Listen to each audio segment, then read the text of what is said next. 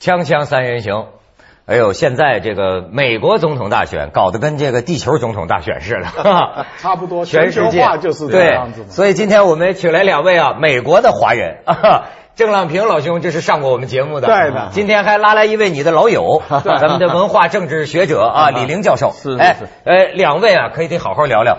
我首先知道，说是您呐。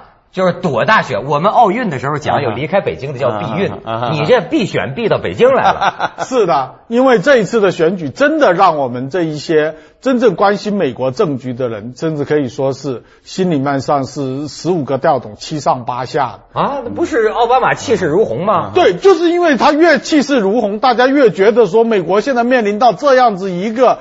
整个金融跟啊经济系统近乎崩溃的状况之中，这个从来没有什么执政经验的年轻人，满嘴讲的话又是那么样子的漂亮，那么样子的引起大家狂热，那么能不能够管理这个国家？我们已经遇过太多讲话非常厉害。哎，我听你这么说，感觉你是要投麦麦凯恩的票？没有，我这次是弃权投票，因为我。在加州登记的是通讯投票，所以我在一个月前就领到选票。那你所以经过一个月的考虑之后，两个人我都觉得说投不下去，所以没有办法，只好逃避这场选举。我也是完全弃权，理由是像马凯尼这样的人呢，他实在也代表了什么希望。嗯，像奥巴马这样的人呢，我们也看不到什么希望。他虽然演讲是慷慨激昂、激愤人心，弄得小年轻啊，就像文化大革命的演讲似的，那这个这个简直是不得了。这个这是我从来没看到美国年轻人如此投入美国的选举。对，因为前两个月我去我儿子读的加州大学，可不得了了。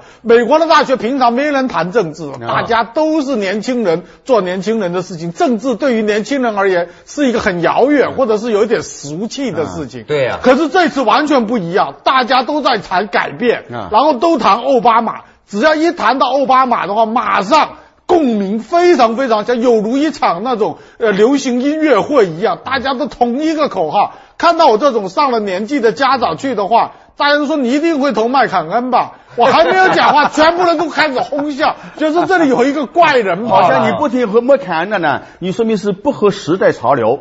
你实在没有改变的愿望，你实在保守腐朽老朽，是这么一个感觉了。我从你们的话里是听出爸爸们的牢骚了哈。感觉你好像觉得说这个年轻人被布什总统虐待了八年，好像被封了口，现在终于有机会，他们能够说我有话要说，我要释放，就是这么回事。我要改变，我要释放。有这么一种感觉了。不过，既然你刚才说像个大流行音乐会，我还真给你们看一个小段子。这个人家网上年轻人在网上做了奥巴马、麦凯恩跳起舞来了，你看看。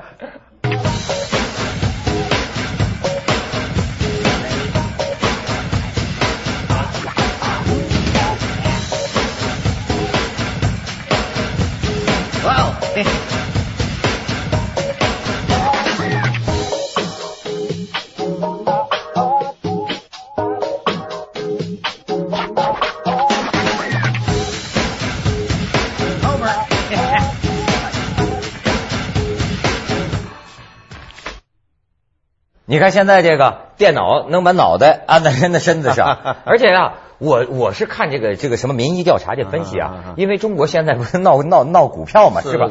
我我觉得怎么这美国总统大选选情就跟股市似的，说起那个话，比如说说这个到前几天这个奥巴马。到什么百分之四十九，但是呢，麦凯恩呢百分之四十四，但是又有一个什么族群，他们占到了百分之六，这百分之六到时候很有可能倾向麦凯恩，这样的话，麦凯恩还是有一线生机，说的就跟股票涨涨跌跌。是是是，所以呢，现在整个的选情啊，真是扑朔迷离。我跟你讲，现在族群的分离，特别是海外的华人呐，特别不安心。我正想了解这华人怎么想。海外华人特别奇怪，本来在像我们加州很多民主党。华人特别喜欢民主党，对，没错。这一次奥巴马出来以后啊，华人一下傻眼了，根本就不愿意把票投向奥奥巴马。在半年以前呢，他们都看好希拉里，都都跟我讲，我也我也觉得肯定是希拉里赢了，奥巴马赢不了。奥巴马为啥赢不了？第一，他没当过州长，没有政治经历，年纪这么轻啊，这么一下子就凭了口才好、演讲就能够当总统，那你的美国也太邪门了吧？而且年轻人这么喜欢他，好多我的同事都是自己的跟我差不多年龄的呢。他就问我，哎，他你这方面有点研究，你认为奥巴马真的会赢吗？我说那开什么玩笑，奥巴马赢的话，那整个美国天下大乱了。现在果然赢了。他说我的儿子跟我讲法不一样，结果我的儿子跟我想法也不一样。他说老爸你这是准输。哇，八年之前我根本不根本不承认这个输啊，现在我认输了，奥巴马眼看赢了。哎，我还跟你讲一个事实，我们那边加州的民主党那照例都是要把华人的选票巩固在手嘛，那所以就在后面赞助了一个南加州一些名嘴，还准备开记者会。其实目的就是让这些借这些名嘴讲一下奥巴马的好处，让大家投票。嗯，没想到这华人名嘴过去一向都是亲民主党的，而且这次的活动也是民主党在背后出的钱。没想到面对记者的时候，几个名嘴一交换意见，发现说他们对奥巴马这票投不下去。觉得虽然大家都是少数族裔，可是这个少数族裔如果用这种方式就凭着一张嘴巴就能够当选的话，恐怕对于少数族裔未来在美国的整个政治定位会出问题啊！所以名嘴全都闭嘴了。那是因为奥巴马是更牛的名嘴。你们老说他就凭演讲，你听过他他演讲到底有什么魔力啊？非常有魔力！你想想看，他几乎给别人带来一种这样子一种幻境，就是说有点对。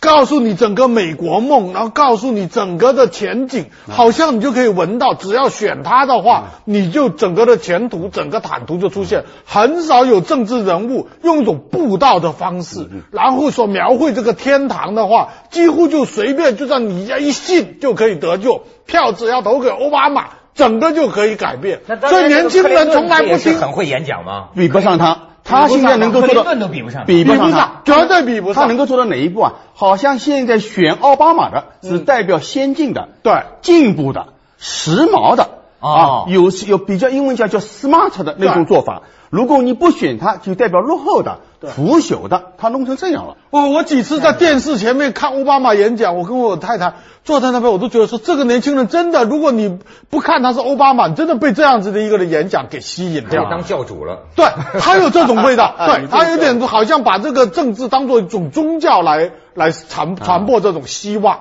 他给别人都是一个希望，可是你看到都是一个泡泡，很漂亮。当然，可是落实在哪里，没人知道。当然也有一个背景，他是是完全的平民。对，又是一个黑人，对，全都是第一次，所以他本身的身份都给人们一种眼目一新的感觉。嗯，他本身站出来就是一种改变。对，而且我听您刚才讲到这个海外华人的这个复杂心理啊，我倒觉得说起来，我查了一下他这家底儿啊，嗯，奥巴马还跟这个华中国挺有亲戚关系。你说他身上有什么？肯尼亚，他还在印尼生活过，对对对，是吧？他本身又是非洲裔啊，属于黑人嘛，是是，是吧？又是美国人，而且呢，说他的弟媳。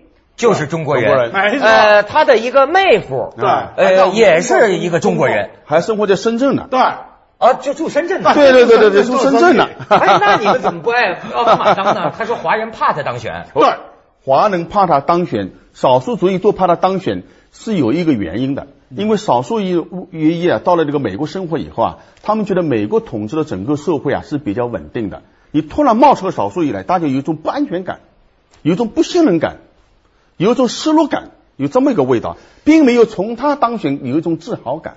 相反，哎，这个很奇怪，这个很奇怪。除了非洲裔的人，那整个社区现在几乎可以说是全部动起来。即便是非洲裔的人呐，也不同。你看，我这坐飞机回国的时候啊，坐在我边上的就是个黑人。我跟他谈起，我说这次你可神了。对啊，你们黑人能刚当总统了？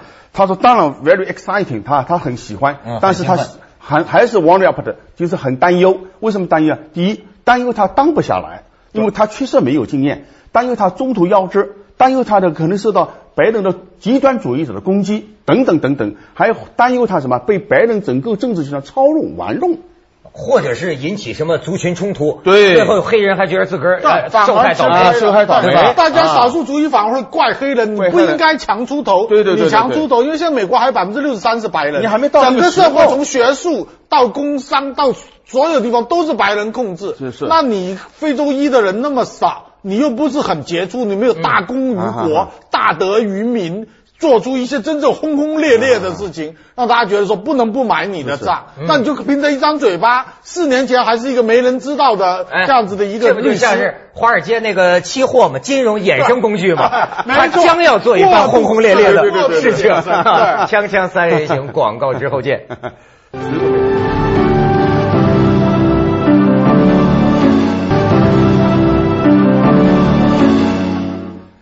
这这李玲教授过去都说你灵啊，上回小布什呃选你都 你都猜中了，对对对，这次大跌眼镜，大大跌眼镜，真的。你看我半年以前我回达拉市啊，哎呀，多少华人，因为我生活的时间久嘛，很多人都熟，而且我有对他们有点兴趣，也写过一些文章，都来问我，哎呀，这次你看希拉里真的会输吗？奥巴马会赢吗？我说不会，奥巴马赢不了。第一，奥巴马没当过州长；第二，奥巴马根本没有在美国总统白宫当中有任何的经验。啊，第三，他毕竟是少数族裔。第四，我们还是相信白人的眼光的，他们不会轻易把这个白宫的位置让给黑人。那要不怎么叫白宫？白白宫呢？没错，没错。但是我也听到有一种论调，反而是这个北京人、中中中国人说，说这人美国制度好，选谁其实都一样，谁当也不太。为什么这么有所谓呢？他整个他有一个制度在那里，说互相制衡啊，或者什么？你们怎么看这问题？这一次大概互相制衡可能会失败，因为。在国会上面，那比白宫选举还要精准，就是说，因为他只改选三分之一的参议院嘛，啊，所以呢，大概两会。参议院、众议院呢都是民主党，而且不但是多数，可能是超过六十席的绝对多数。所以呢，这一次呢，国会跟呃白宫呢都会在一个政党的结构之下，这就有点像台湾这种所谓完全执政了，一党独大啊，变成一党独大了。那这样子的话，整个的节制的话，可能就比较麻烦了。甚至大家认为这一次有那么多美国一流的外交、财经的这些好手都团结在。呃，奥巴马的手下呢是整个白人集团的一个阴谋，要打出一张黑人牌呢，吸引大家觉得说整个改变的时代来临了。嗯。可是到时候下面这一些人呢，真正替他来做决定，就是李林教授所说的，到时候真的谁做总统，反而变成一个大问号。哎，所以他现在选的几个人都是很强。你像那个拜登，拜登在参议院里面，在国会里面啊，德高望重。非常有威望，三十六啊，三十六。他选了一个财政顾问，是已经跟格林斯潘之前的一个财政顾问。他曾经在力挽狂澜的救了华尔街的哎沃克，在觉得华尔街的风暴。还有一个的外交顾问也是非常厉害。所以从中美关系来讲，他这套班子是好的，是不错的，能够稳定的，不会出大乱子。但从奥巴马执政来讲，潜伏着很大的危机。第一，奥巴马依靠他们能做事。第二，如果奥巴马的能力不在于他们之上，控制不住他们的时候，奥巴马成了个玩偶。哦，这成了一个大的玩偶。所以每一个人都认为我比总统强啊，而且奥巴马根本说不了算，你是一张台前的玩偶，傀儡嘛，傀儡。其他他们在做商皇呢。嗯嗯，这就是一个潜伏的政治问题。有些明眼人就担忧这一点。奥巴马现在好不容易我们选他，接下来呢是中了别人的圈套。但是我也听说呀，说是实际奥巴马这个人呢，确实还是比较有才干的。那当然，对他当然是有一套没有错。可是问题是，你要跟白宫这么复杂的一个背后的政治力量，你要对抗的话，你只要前六个月做不出什么成绩来，一场新的政治风暴可能一转过来，大家开始要丢奥巴马的话，那就是顷刻之间。崩溃一样的垮下来。说不定会出现美国历史上面很少有的国会会弹劾总统，总统只要做出任何一个改变，超过或者是改变不出来，很有可能共和党一点火，一呼百诺，就跟当初大家是一股热情投奥巴马，现在一股热情开始打倒奥巴马。然后大家都说的更糟糕的是，副总统早就在那一边准备入白宫，因为拜登的确是华盛顿的老华盛顿。哦，你这是有点阴谋论呢。对，感觉白人很多人就这样先给他把这副手选好，将来准备让这副手上位。是是是，现在已经能有人在议论了，就是奥巴马会不会成为第二个肯尼迪？对，已经在议论这个问题。不是都有人说这从这就给抓起来了吗？要要刺杀他吗？那个抓起来的是抓起来，还有没抓的呢？还有没被抓住的还在继续有存在呢？有些根本就不需要抓，因为整个白宫啊是一个大的集团。所以政治呢也是讲实力的。奥巴马在这方面虽然当了参议员，在整个白宫圈子里面跟国会圈子里面，他并不是 number one，他并没有一个很实力的家家属啊，很实力的后盾啊。他不像现在的布什啊，他有很大实力的后盾作为他的支撑，他没有。嗯。所以呢，很可能就落入这个玩偶的圈套。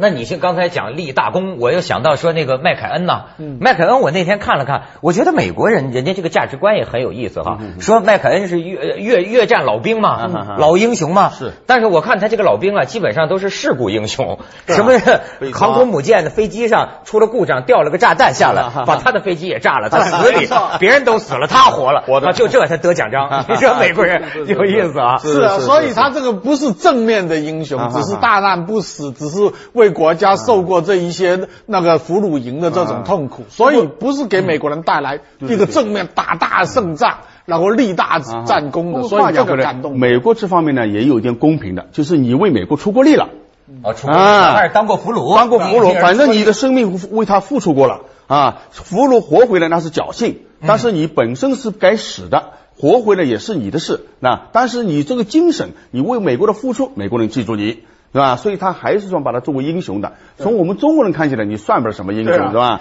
但毕竟他付出过。所以你们觉得啊，这个到了最后的时刻，嗯，因为我老想起台湾选举啊，嗯，他会不会有什么偶然性？突然之间就有什么有的变局？其实就是可能这一次的选举大概是自从杜鲁门参选以后悬念最高，因为所谓布莱德雷效应，也许讲过，就是说，因为美国主流社会还是白人社会，对于说还不能。够支持一个非洲裔的人当总统的这样子的话呢，在形式的道德上面说不出口，嗯，可心里面其实不想投这一票，嗯，所以你就有一个误差，是，那就是问你的时候你拒绝回答，所以民意测验对于这个没有回答的这一群人，百分之六，对，要做什么样的选择？很难，没人知道，因为当年加州选州长。我们洛大洛杉矶的市长布莱德雷也是一个非洲裔的人，嗯，他那个民意测验就是高，可是最后开出票来就票开不出来，原来白人不投他票的不好意思啊，说啊我不愿意投。对，我也看过一个民意调查，就是说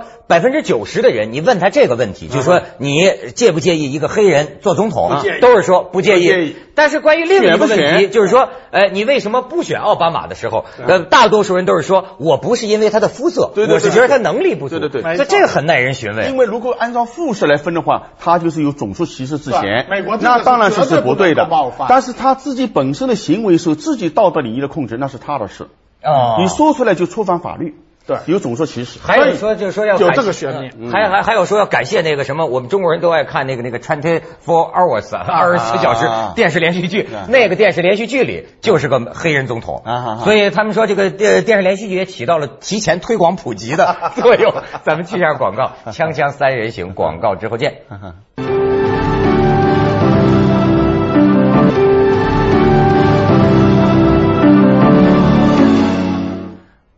我觉得你们两位这选择就挺有意思，就是这次投票率都比往届的高，是吧？很火，但是恰恰你们俩似乎代表那个无所适从的，全都不选，不选了。这你们算少数派了，现在 我们算少数派，因为我只觉得现在选谁呢？选谁我都不满意，选谁我都不放心。你选马凯尼吧，我看不出来改变美国的希望；我选奥巴马嘛，我看不出他有改变的能力和经验。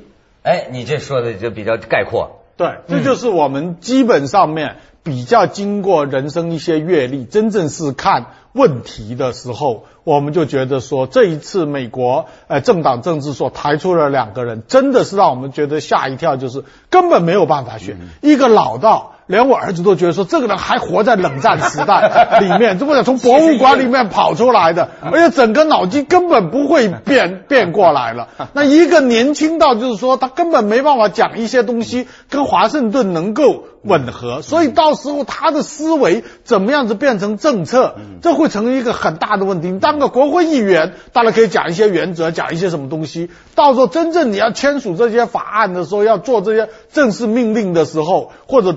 属下的这一些人都是一流的这些人物，互相发生意见矛盾对立的时候，总统做裁决的时候，能不能够让大家满意？这些都是一个。还有就是说，咱老见台湾选举作弊啊什么的，美国不是公正、平等、自由，美他会在最后一刻有什么作弊这种行为？公正的问题啊，永远是相对的，不可能是绝对的。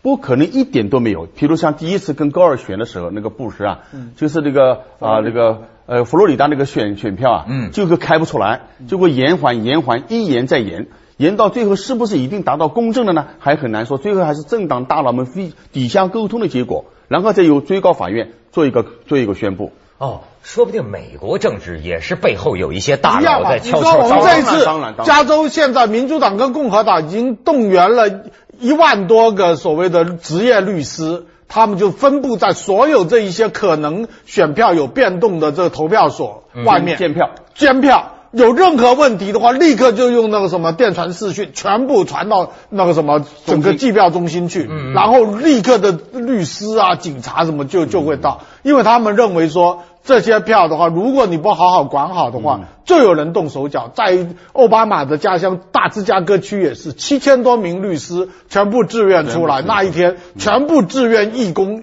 在那边当场压阵，就是说有任何问题立刻现场处理，现场扣球，现场拍照，然后所有的东西立刻就用那个什么视频传到网络上面去。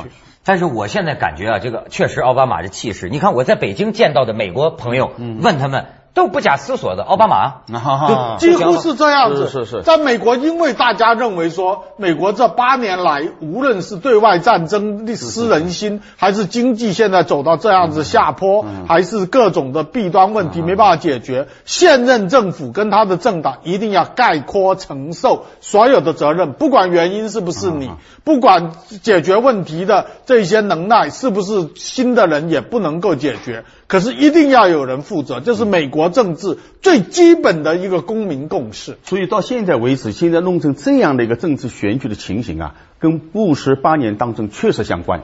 布什呢太理想主义了，因为共和党在美国的政治两党当中，他比较理想主义，民主党比较现实一点。太理想主义了，用宗教的名义，用自由的名义等等发动了这一场战争，没完没了。结果原因也没有查出来，说他有核武器，最后都没查出来，嗯不了了之。所以弄得财政危机、政治危机、对政府的信任危机，种种危机交织在一起，所以美国人受不了这么一种压抑状态了。这很多投给奥巴马的这票，实际是对小布什的否决票，没错，对绝对是这样子。所以说穿了，用我们以前你说这一点就对。用我们以前的话说，不是你太太太强大，啊是敌人太软弱。就是看来天下乌鸦一般黑，差不多没有政治这两个里边找出一个稍微白一点的。这一次就是完全变成最悲哀的民主政治，就两个比较烂的苹果要选